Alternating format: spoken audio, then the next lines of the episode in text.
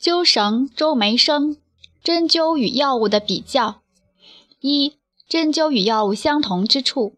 一、针灸和药物一样，能提高和维护机体的功能和作用，增强机体的抗病能力。第二，针灸和药物一样，能打断恶性循环，建立良性循环，打断病理作用的中间环节，这是治疗学上的一项重要手段。针灸的作用不但与药物的效果相同，而且同以这种思想为指导而收到相应的效果。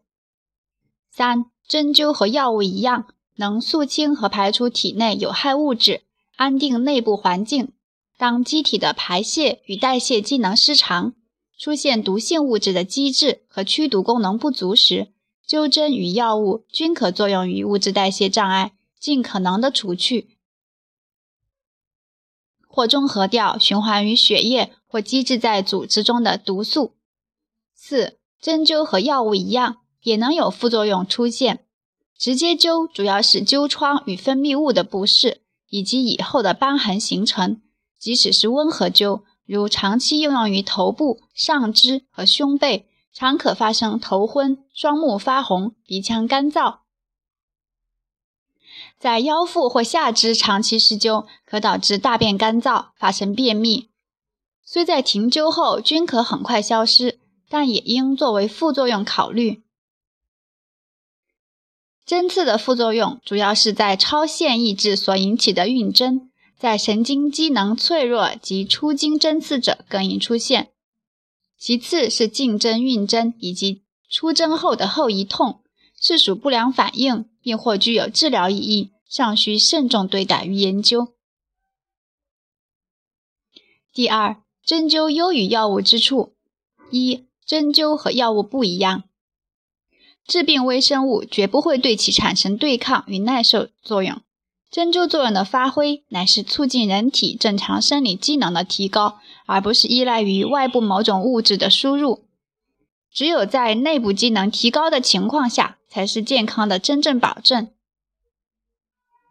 二、针灸和药物不一样，在驱除致病因子的同时，虽长期应用也不会对机体造成损害或造成腔道中菌群失调。而药物在发挥治疗作用同时，对于人体正常的各项机能也不可避免地发生干扰或影响。不论是施灸或施针，除对局部组织有轻微的影响外，对内脏和全身，除非操作不慎，绝不会有损害作用。三、针灸和药物不一样，绝不会形成习惯性与停药后药物反应。对某一药物如长期应用，因而代替了某种脏器的功能，改变了内部环境，就可产生依赖作用。而灸与针则绝无此类情况出现。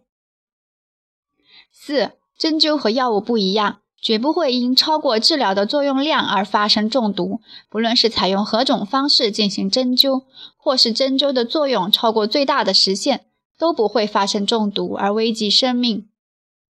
五、针灸与药物不一样，绝不会因配伍不当误犯禁忌。针灸配穴如同药物处方，处方不当误犯禁忌，轻则使药物失效，重则危及病人生命。而针灸的配穴不当，至多是减低疗效，绝不会因互不协调的经穴同时应用而出现何种不良后果。六、针灸和药物不一样，不受全身各种组织与器官的遮断和阻隔，而有不能透入之处。由针灸刺激所激起的感传作用，可在全身各处畅行无阻。青霉素虽是常用的有效药物之一。但可以受血脑屏障的阻隔而使用受限，还有人体的某些组织，如眼球的水晶体等，因血管缺乏，内服药及注射药均很难到达。而针灸的感传，特别是灸感，可以充满整个头面而无处不到，对脑炎与脑膜炎的患者效果明显。七，针灸和药物不一样，不会出现变态反应。虽然因晕针而致的休克，有认为属血清样反应，为变态反应之一种；而在其他方面，不论病人的素质如何，均不会有变态反应出现。八、针灸和药物不一样，作用快捷，如骨应符，可以直接作用于神经末梢和感受器兴奋、维持生命的中枢神经和调整相应器官的机能。任何药物均不能下咽即行凑效，必须通过吸收与分布。而针灸对于许多急性病来说，尝试一经着艾或进针即行生效，尤其是对急救与止痛、消炎及快捷，实为药物之所不及。九、针灸和药物不一样，能调整和纠正体液的某些成分和调整体液的平衡关系。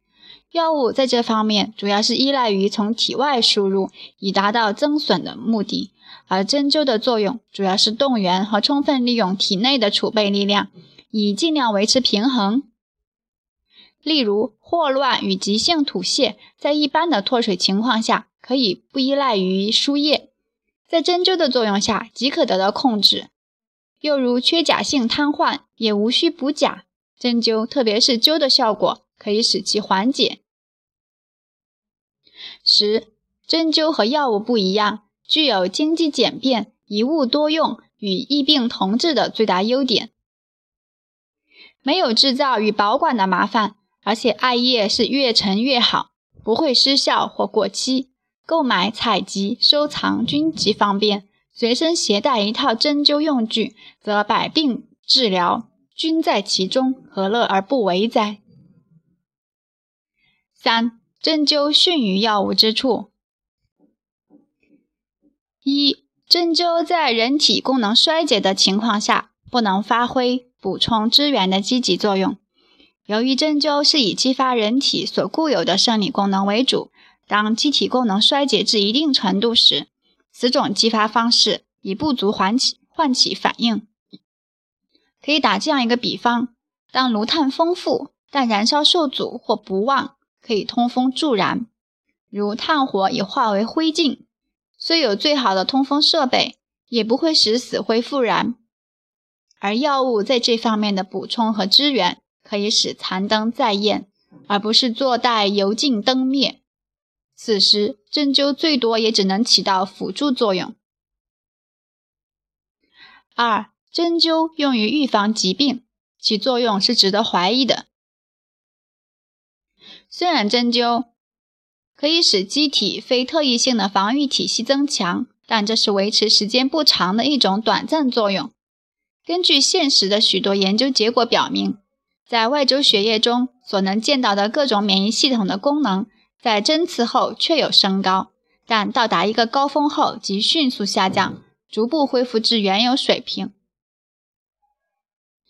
由于针刺作用是一种异物反应，人体为了消除异物。就要动员一些非特异性防御机制进行对抗和消除。当针刺撤除后，这些对抗与消除的作用也就很快消失，更不能唤起某种特异性抗体的形成。如果用用直接的化脓灸，效果是会有所延长，这是因为刺激持续的缘故。古人所说的“若要安，三里不能干”。当是指这一情况而言，因此若用针灸防病，并与疫苗接种形成特异性抗体相比，则存在着根本的悬殊。